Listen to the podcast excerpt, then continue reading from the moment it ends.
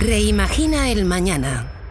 Un podcast de Cámara de Comercio de Cantabria con la colaboración de Sodercan. Buenos días y bienvenidos a Reimagina el Mañana, un podcast de la Cámara de Comercio con la colaboración de Sodercan. Hoy tendremos a Mario Waits, que nos hablará de la importancia de la formación y la educación en la economía. A continuación hablaremos con Francisco Calatayud, de Binary Box, que nos comentará cositas importantes y novedades sobre el metaverso. Hablaremos también con Incentro, Ricardo Gala, que nos comentará cómo trabajan y cuál es su filosofía de trabajo que les ha hecho llegar al segundo puesto en el Great Place to Work, una de las mejores empresas para trabajar en España y en Europa. Y finalizaremos con Óscar Pérez Marcos, que nos hablará de Kilómetro Cero Hub.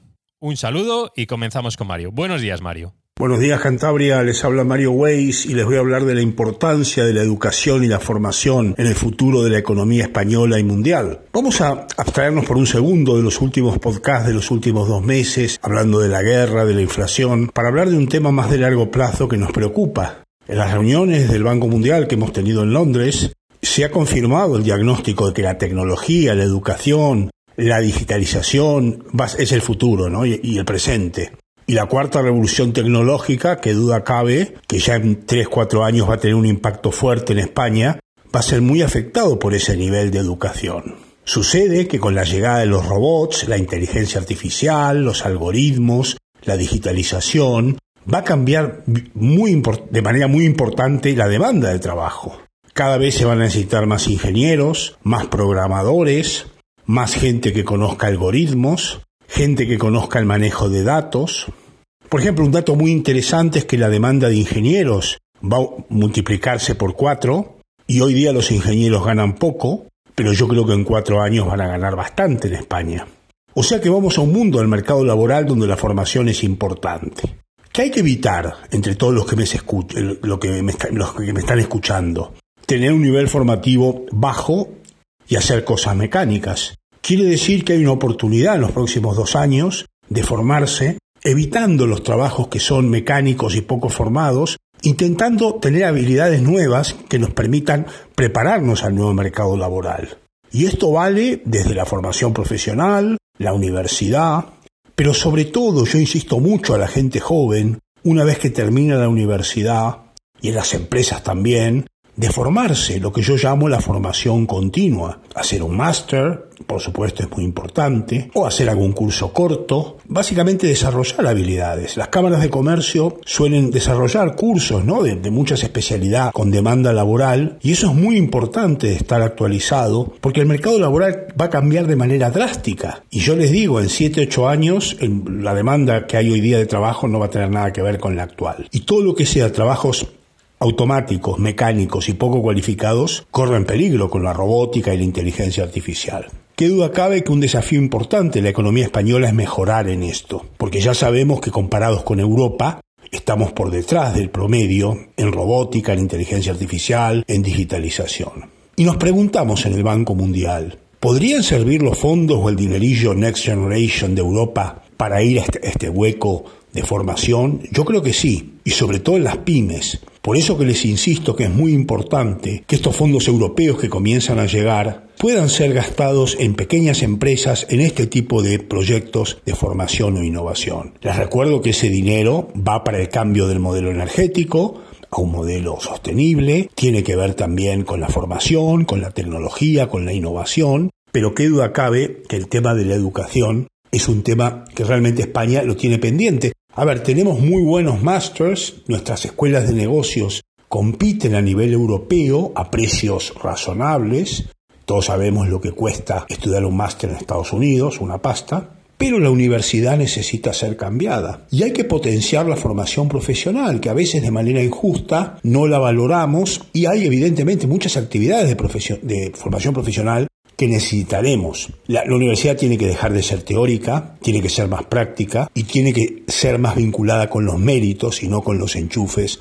o contactos. Si hacemos esa reforma en materia educativa y de formación, qué duda cabe que España va a estar mejor preparada para poder competir en este mundo. Y como yo siempre les transmito en mi podcast, la educación, la tecnología, la innovación son las fuerzas que en el futuro van a hacer que la economía vaya mejor. O sea que sí, hay que preocuparse por la inflación, por el déficit, por el paro, por la exportación, pero no hay que olvidar los aspectos microeconómicos, que son realmente muy importantes.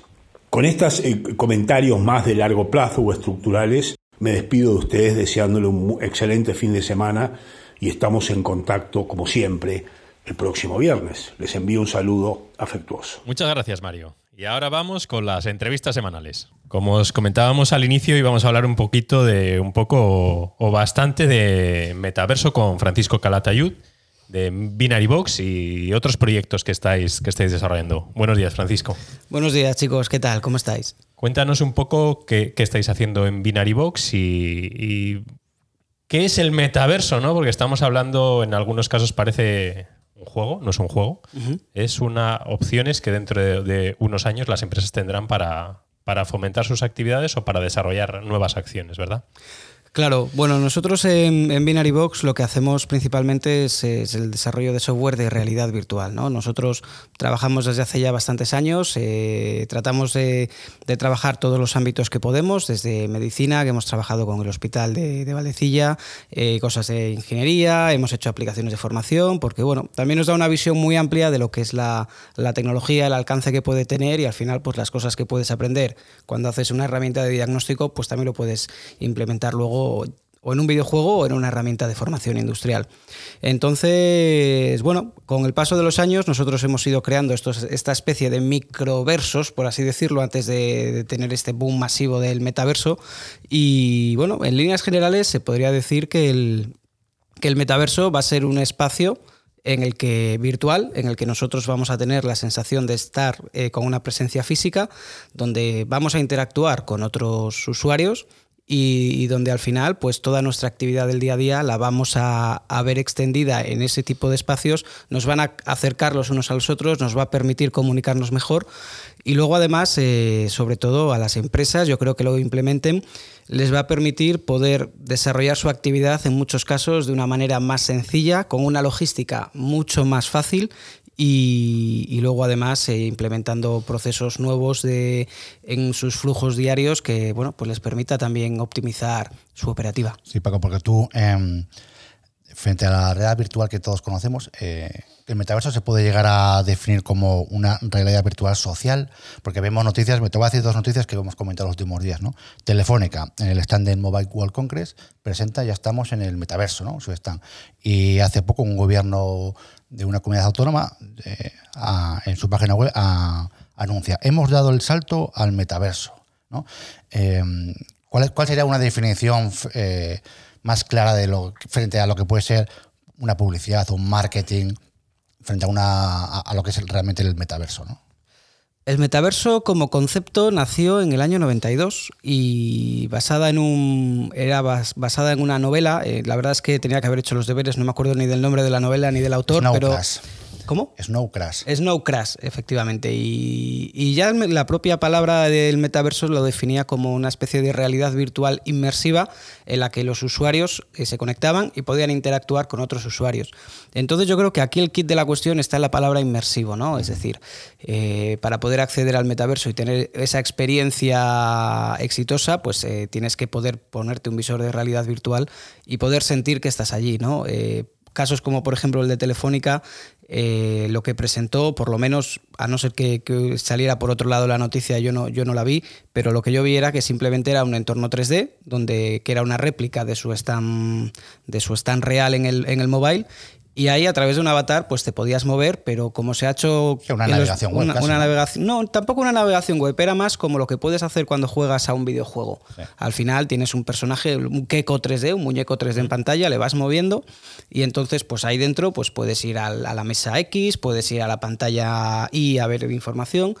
Pero claro, eso no es metaverso, porque al final es como jugar al FIFA. Tú puedes jugar al FIFA, es muy divertido, pero, pero no estás jugando al fútbol. Tú estás con un mando moviendo un muñeco que es el que está jugando al fútbol. Pues esto es un poco lo mismo, ¿no?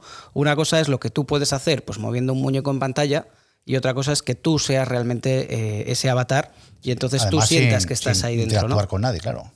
No, hombre, puedes interactuar. De hecho, muchos videojuegos eh, online hoy en día, como el, como el famoso Fortnite, permite a los jugadores interactuar entre ellos.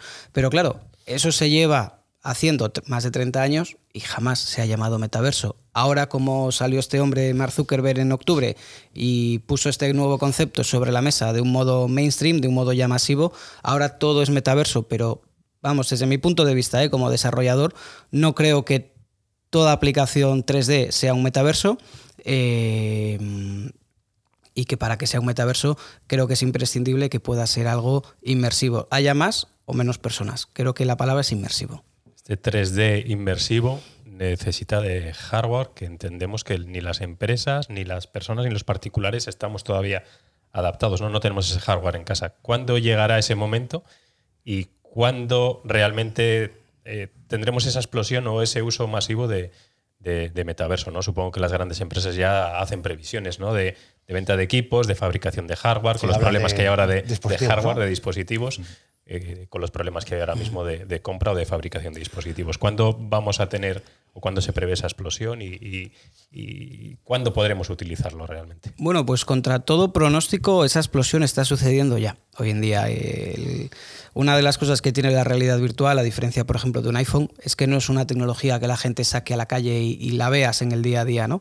Al final es una tecnología pues casi de uso en casa, más privado, a veces pueden venir amigos a casa y se lo enseñas y a todo el mundo le, encanta. Y para, bueno, para poner un dato sobre la mesa, solamente la, la, familia de dispositivos Oculus Quest 2, que es el último dispositivo que sacó Facebook, que es estas, estas gafas que cuestan 350 euros, se están vendiendo pues más o menos a la misma velocidad a la que se vendía la Nintendo Wii hace años. Y acordaros el fenómeno que fue la Nintendo Wii, cuántas teles se rompieron porque la gente lanzaba el mando contra la tele, que aquello fue como una revolución. Pues estamos viendo que Nintendo, la Nintendo Wii en su ciclo de vida, que fue aproximadamente de unos 10 años, vendió unos 100 millones de dispositivos y las Oculus Quest 2... 10 millones, ¿no? 100, 100, millones. 100 millones. de dispositivos vendió la Nintendo Wii y las Oculus Quest 2 solamente, eh, al margen de otro tipo de dispositivos, en apenas año y, un, y dos o tres meses ha vendido eh, pues más de 10, unos 12, 13 millones de dispositivos. Con los problemas de stock que ha habido, claro. Con los problemas de estocaje que ha habido y los problemas logísticos. De hecho, para muchas veces para poder comprarla te tenías que apuntar en la página de Oculus a una lista de espera y ellos te, te, avisaban cuando estaban disponibles. Y aún así han vendido todos estos dispositivos. Entonces, la respuesta yo creo que es que eso, esa explosión está sucediendo. Lo que pasa que yo creo que hasta que de repente no haga un boom, que en todas las casas todo el mundo se dé cuenta que las tiene, eh, no vamos a ser conscientes de cómo se está implantando esta tecnología.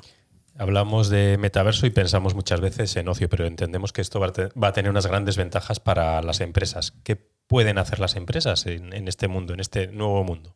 Bueno, la principal aplicación que se está proponiendo ahora, un poco por ser yo creo que una extensión natural de, lo que se ha venido haciendo en los videojuegos online durante, durante muchos años, es tener espacios 3D donde la gente se pueda reunir y, pueda hablar, pueda socializar o pueda interactuar de una forma más natural ¿no? que a través de una videollamada.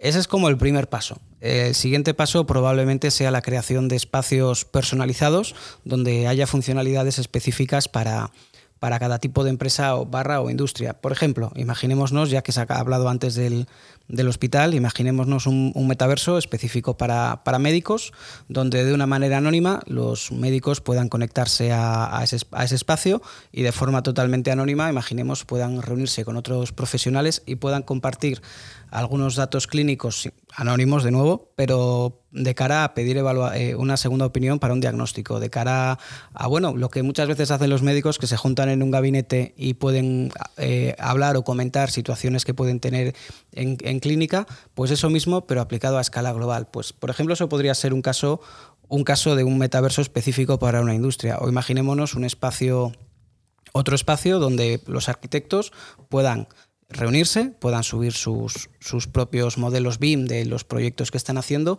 y puedan pedir opinión a otros arquitectos o puedan realizar trabajos colaborativos. Yo creo que va a abrir un mundo enorme y una cantidad de oportunidades en gigante para las empresas. Yo creo que hablábamos hace poco, hace unos días, ¿no? De, yo tengo que apuntado cuatro posibles eh, aplicaciones que se pueden ofrecer hoy en día a empresas, ¿no? Sector educativo, ¿no? Sector salud, trabajo virtual y entorno cultural, ¿no? Claro. las cuatro, lo, que más vemos últimamente en estos mundos virtuales son estos entornos, ¿no? Sí, de hecho, por ejemplo, nosotros con, el Museo Virtual de Arte del MUBA hemos planteado un museo que está ya en la web, eh, donde puedes acceder de forma inmersiva a través de, ya sea a través de dispositivos de escritorio o a través de las gafas Oculus Quest 2. Y, sobre todo, pues permite disfrutar de, con, amigos o con colegas profesionales de una visita a un museo, pues de una manera muy similar a como lo vemos en, la vida real, los museos. y una cosa que llama la atención es que casi todos los museos valen más por lo que guardan en los sótanos que por lo que tienen expuesto, ¿no? Entonces, eh, muchas veces el no poder exponer todo el material que tienen corresponde simplemente a una falta de espacio. No hay espacio para mostrar todas las piezas, pero si a través de un metaverso los propios museos pueden extender sus salas y los usuarios pueden entrar, por ejemplo, en el caso de cultura, imaginémoslo, pues la cantidad de arte y exposiciones que vamos a poder tener a nuestra disposición, más allá de las cosas nuevas y formatos nuevos que puedan surgir a raíz de la propia tecnología. Habéis desarrollado una que ya está disponible, entiendo yo, que en, no sé si en Oculus o, en, o en Steam. Está disponible en Oculus, la vuestra, ¿no? La de MUBAC. La del MUBA está disponible en Oculus, la versión de, digamos, que tiene ya todas las funcionalidades sociales y online. Y, pero luego desde nuestra web se puede descargar una versión que no tiene funcionalidades online, pero tiene dos exposiciones más que sería para PC, tanto en formato tradicional, como lo que podría ser un videojuego en primera persona, como en formato de realidad virtual, pero en este caso de PC. Bueno, hablábamos de dispositivos, pero también eh, vemos que grandes compañías, ¿no? Facebook, Microsoft, etcétera, está creando sus propios eh, mundos virtuales, ¿no? Eh, ¿Nos puedes un poco actualizar con, cuáles son las principales compañías y qué están haciendo?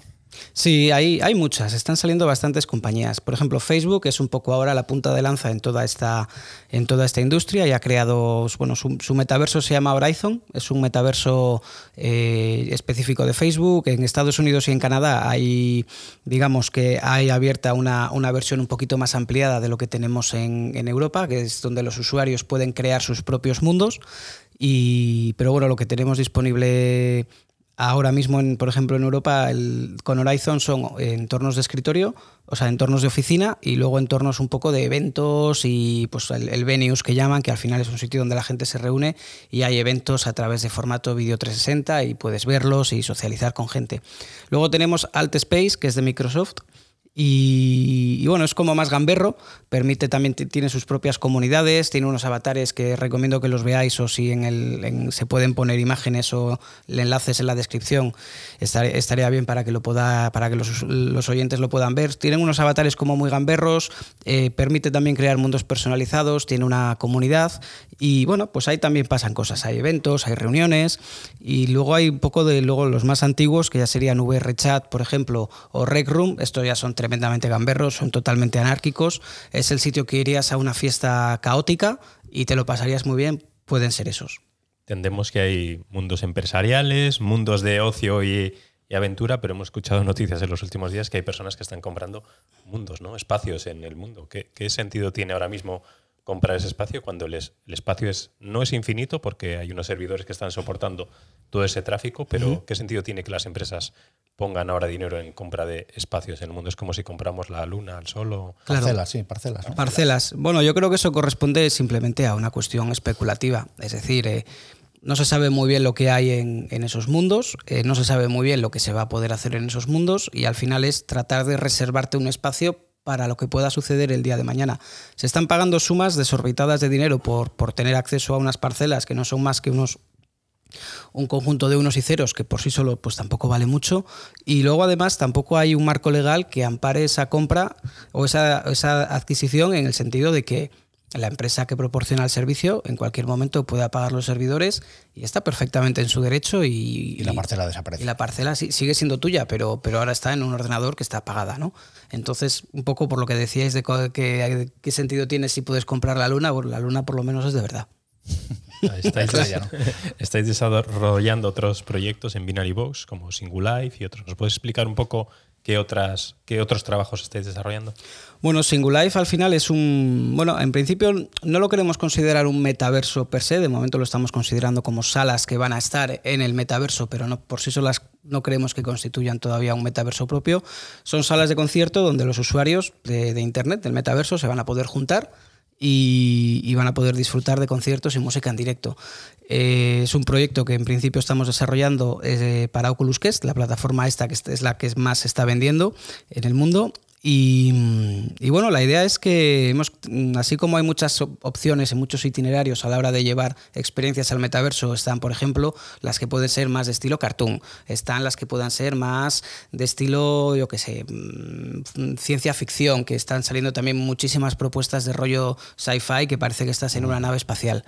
Nosotros hemos optado por tratar de hacer un, gemelo de lo que sería nuestro mundo real y tener unas salas que sean súper reconocibles, ¿no? Tanto para el público que vaya a ellas como para los artistas, que al final son los que luego van a estar allí actuando, y de tal forma que aunque lo hagamos a través de un dispositivo de realidad virtual, pues no nos encontremos en sitios extraños, en sitios distintos, ¿no? Al final, pues el, el, mismo bar o la misma discoteca a la que puedes acudir en tu ciudad, pues vas a ver un gemelo eh, en este metaverso con bueno, el añadido de que no solamente los artistas van a ser mucho más accesibles al público, sino que además para nosotros yo creo que lo, más guay de, todo lo que estamos haciendo es que puede haber un artista que a mí me encante y yo tenga un colega en Berlín que también le encante ese artista y de forma natural nunca podríamos ir juntos a ver a ese artista o sería muy complicado. Pero ahora, gracias a, estos dispositivos y a esta tecnología, yo me puedo poner las gafas, mi colega se puede poner las gafas en Berlín y los dos ir juntos a ver el concierto de este artista que tanto nos, gusta. No creemos que sustituya en absoluto los conciertos físicos, porque es que eso siempre tiene un boom y una magia y tiene un feeling que, el, virtual va a tardar mucho en igualar, pero desde luego es un canal totalmente nuevo, igual que lo fue en su día Spotify, igual que fue en su día la radio, igual que fue en su día la televisión. Pues Yo no sé si en Singular lo, vais a hacer, pero eh, recientemente veíamos noticias que aparte de poder ver y escuchar, vamos a poder oler y tocar, ¿no? sé si hay desarrollos para el tema olores, ¿no?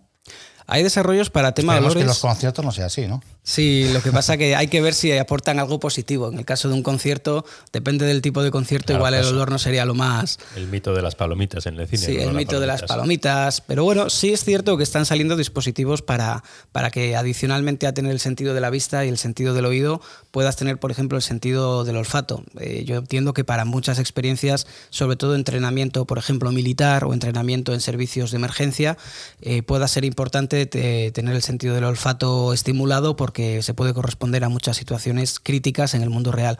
Para ver un concierto o una aplicación que pueda servir sacar a tu perro virtual, pues lo del olor igual, no, igual no, no lo mejora. Siempre hay un debate cuando hablamos de metaverso, nos ha pasado recientemente, ¿no? cuando hicimos aquel webinar de la Cámara, el tema de protección de datos y privacidad. ¿no? Aquí siempre es un tema recurrente, ¿no? como tanto vosotros como Binary o lo que estáis percibiendo, ¿qué se va a hacer? ¿no? Porque creo que hay ya eh, normativa europea que está trabajando en ello, ¿no? Sí, acaba de actualizarse además el tema de la protección de datos, así que no estoy muy al día, pero sí que lo que he visto que trata de hacer un poco la, la legislación europea, creo, es tratar de evitar búnkeres e islas en los datos de, las empresas. ¿no? Es decir, que si, por ejemplo, una empresa puede recopilar datos de los usuarios eh, y, por ejemplo, una investigación judicial puede requerir esos datos, eh, bueno, que ese acceso pueda ser más sencillo que hasta ahora, que puede ser un poquito más, más complicado, ¿no? Pero bueno, al final la cuestión de los datos, en última instancia, también yo creo que es responsabilidad de los usuarios. Es decir, eh, yo creo que hay una cosa que se ha dicho siempre en redes sociales, es lo que no quieres que se sepa, no lo publiques, ¿no? Pues en este caso es lo mismo, ser consciente de que en un entorno virtual eh, todo es medible, ¿no? Todo es cuantificable.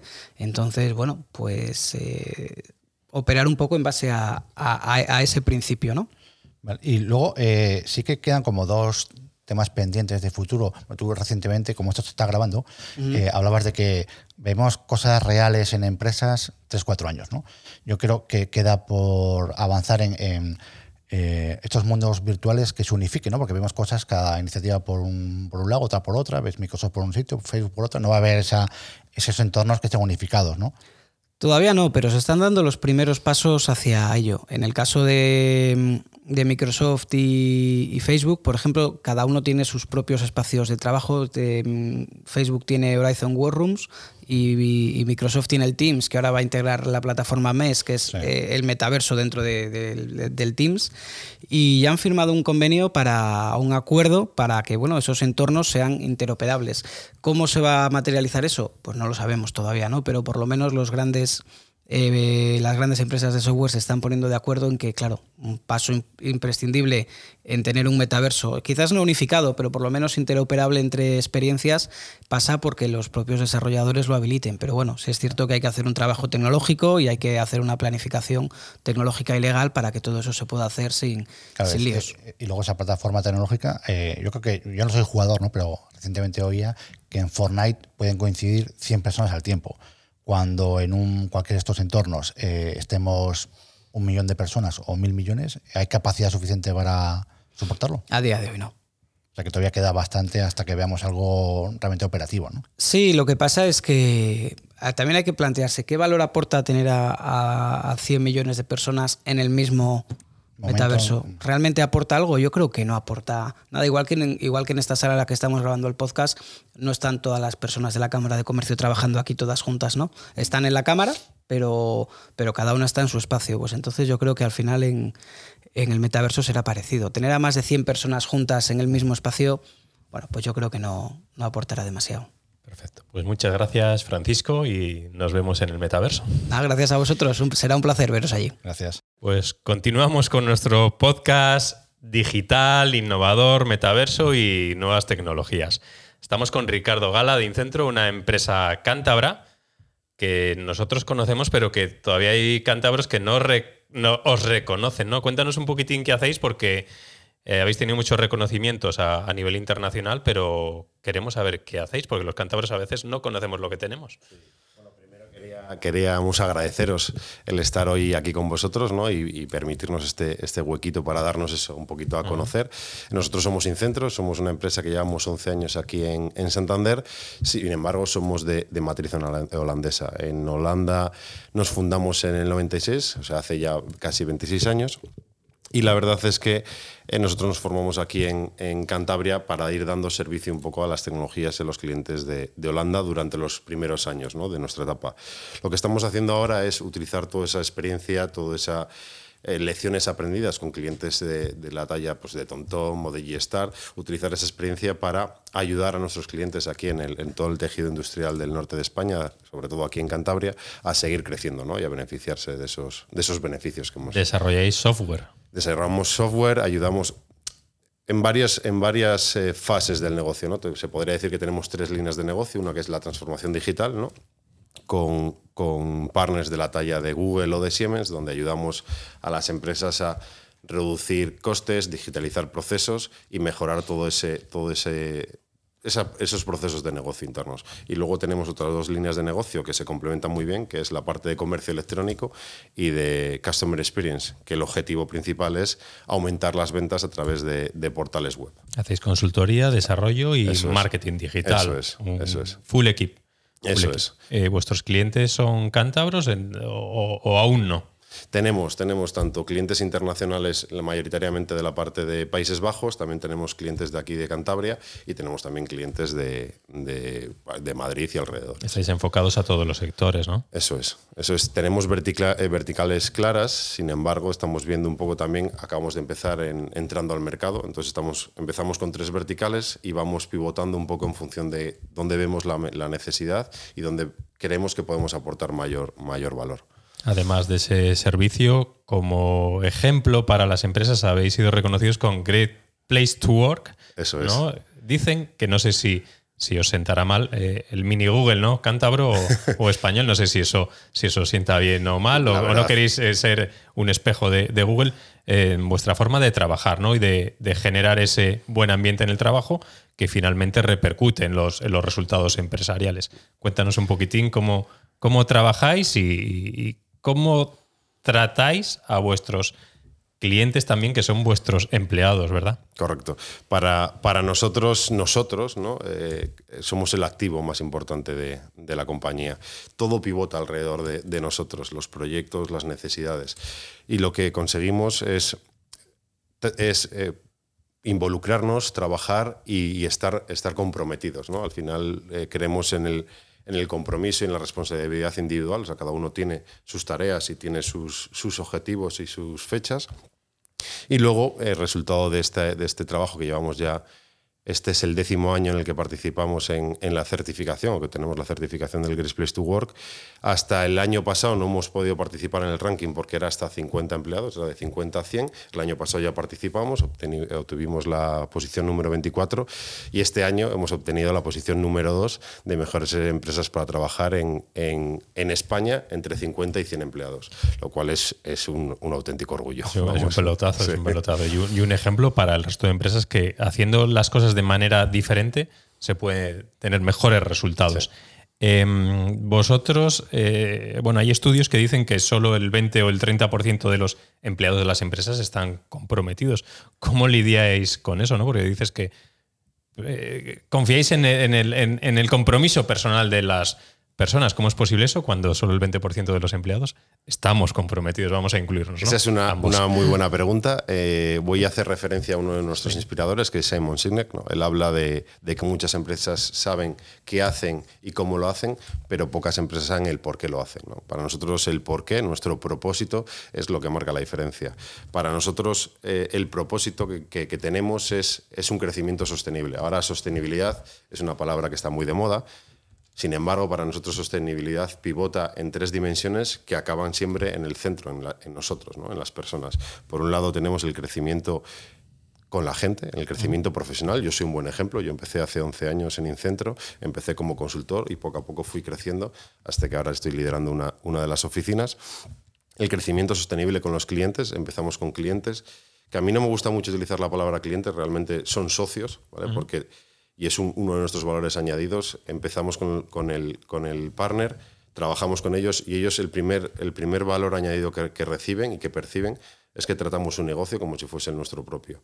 No, somos, no vamos a, la parte de, generar eh, trabajo, sino a ayudarles a crecer de la mano, a un acompañamiento eh, constante. Y eso, o resultados de esto, por ejemplo, tenemos clientes que empezamos hace siete años con un proyecto pequeñito y ahora hemos replicado el mismo caso de éxito en empresas hermanas en países en remoto, por ejemplo, con, con un éxito del, 100%.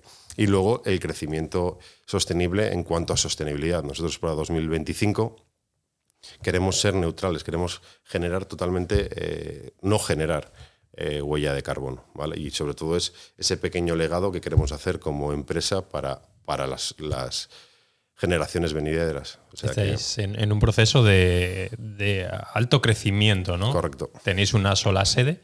Entiendo que por la política que vosotros seguís necesitáis otra sede más, ¿no? Por, ¿cómo, explícanos cómo, cómo funciona ¿no? ese sistema, ¿no? Hasta 40 o 50 empleados y, continuamos. Ahí, ahí también eh, voy a hacer alusión a, uno de, a otro de nuestros inspiradores, que es Edgar Vincent, que él establece un modelo de células. ¿no? El modelo de células se basa que una vez que llegamos a 60, a 60 empleados, dividimos en, otra oficina.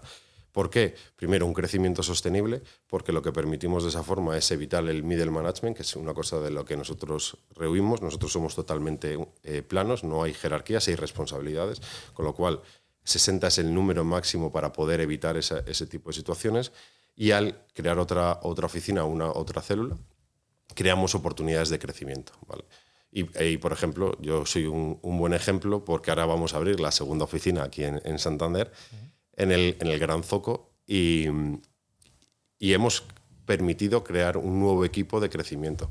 Y eso es bueno, por resultado del gran trabajo que estamos haciendo estos, estos años. Poquitas empresas en Cantabria tienen 60 empleados. Sí, ahora mismo creo que hemos, llegamos a los 72 y por eso hemos conseguido dividirlo para esa generación de empleo, ¿dónde captáis a, esas personas ¿no? que quieren participar en este, en este proyecto? Pues hay diversas fuentes. Eh, tenemos, por ejemplo, un programa que, se llama el, Young Professional Academy. ¿no?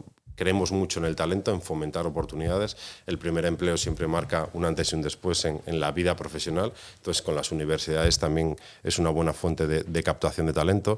Luego hay diversas plataformas y luego también pues, el, boca a boca. ¿no?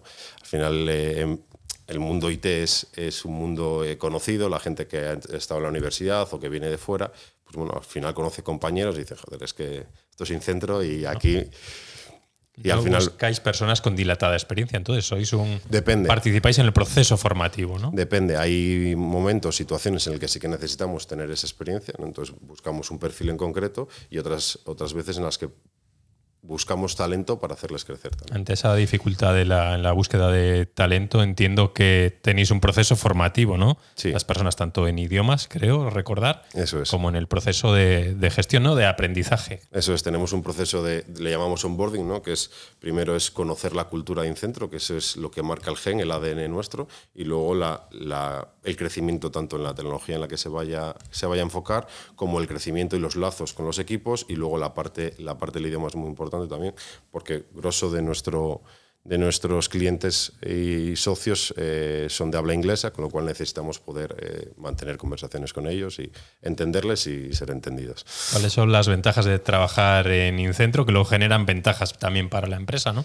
Yo lo he vivido, he estado allí y bueno, todo, todo esto que vemos en las películas de dispararse con las pistolitas de Nerf o tener tu espacio de cafetera o tener un horario libre, ¿cuáles son esas ventajas? Explícanos un poquitín qué ventajas tiene trabajar en, en Incentro que luego repercute en los, en los resultados. La verdad es que hay, hay muchas ventajas, está, está mal que lo diga yo, pero por ejemplo, una de las que, que primamos mucho es el, el balance entre la vida personal y la, y la vida laboral. Ahí buscamos siempre un horario flexible en el que si tienes una necesidad, y es un poco volver a lo que decía antes, ¿no? la responsabilidad. Yo hoy necesito hacer un- una, una reunión familiar, un asunto familiar, y necesito salir antes, y no va a haber ningún problema porque eso que necesito hacer eh, del lado laboral lo voy a poder hacer en otro momento porque yo tengo el compromiso de alcanzar los, los, pues, los objetivos que tengo que, tengo que hacer. Eh, luego el crecimiento profesional es, es, es, es una... Iba a decir un, un pun- punto clave, pero es que es clave. O sea, es algo que tenemos, que nos obligamos a hacer casi el, entre el 35 y el 40% del tiempo de una persona mensual, lo utilizamos en formación. Formación en nuevas tecnologías, formación en, en tecnologías punteras, en proyectos internos que podamos luego eh, seguir evolucionando y aprendiendo de ellos. ¿Conseguís con esto un compromiso 100% de los trabajadores o tenéis en algún momento dificultades para retener ese talento que habéis también ayudado a, generar? ¿no? Habéis colaborado en esa generación. Sí, la verdad es que es algo que de lo que estamos súper orgullosos. Tenemos un porcentaje de rotación muy bajito y es resultado de eso, ¿no? de ese compromiso que, generamos, de ese sentimiento de familia. Al final estamos todos juntos cuando hay un problema, todos tenemos un problema, la gente se vuelca y eso al final lo que crea son lazos ya no solo de, compañeros de trabajo, sino también de, amigos y de familia. ¿Qué proyectos a futuro tiene Incentro ¿no? a nivel internacional o, a nivel regional? tenemos las dos, las dos dimensiones. Estamos ahora, un poco lo que te comentaba, ¿no? trayendo toda esa experiencia, todas ese lecciones aprendidas de, mercados internacionales para hacer crecer un poco el tejido, el tejido empresarial cántabro y del norte de España y a su vez también eh, expandirnos. Bueno, al final es ayudar a todas las empresas de España que se puedan beneficiar de, esa experiencia que nosotros tenemos y a su vez seguir creciendo la parte que tenemos internacional en la parte de, bueno, de Países Bajos y, y demás. Volviendo un poco al, al tema del empleo, ¿estáis teniendo dificultades en la captación de personas? Porque estuvimos hablando hace un par de podcasts ¿no? con empresas tecnológicas que tenían dificultades enormes, sobre todo en temas de ciberseguridad, en la captación de personas que estén dispuestas a trabajar porque no tienen ni conocimiento, ni formación, ni hay suficientes personas para, para el sector. Sí, el tema de ciberseguridad sí que es algo que hemos visto, no porque nos afecte a nosotros directamente, pero sí que hemos visto en otras empresas y en otros, compañeros. Sin embargo, a nosotros, en el momento que necesitamos encontrar un perfil, tenemos una red, al final, es un poco lo que hablábamos antes, ¿no? El boca a boca, empresas que están, eh, o compañeros que están en otras empresas, o gente que está en, por ejemplo, en Madrid y quiere volver otra vez a, a la tierruca. Y ahí, al talento. y ahí, y ahí encontramos pues, una fuente de, de- de- de talento muy, muy, muy buena. Muchas gracias, Ricardo Ala, director de Incentro, por estar aquí con nosotros y animaros a, a visitar la web y a visitar información sobre Incentro, que es un, un ejemplo claro de que hacer las cosas bien y de manera responsable para las, las personas que trabajan en la propia empresa, que es que es súper importante para luego hacer las cosas bien para, para el exterior, es, es bueno y, y genera beneficios para todos. Sí. Muchas gracias, Ricardo, por estar aquí con nosotros. Un abrazo.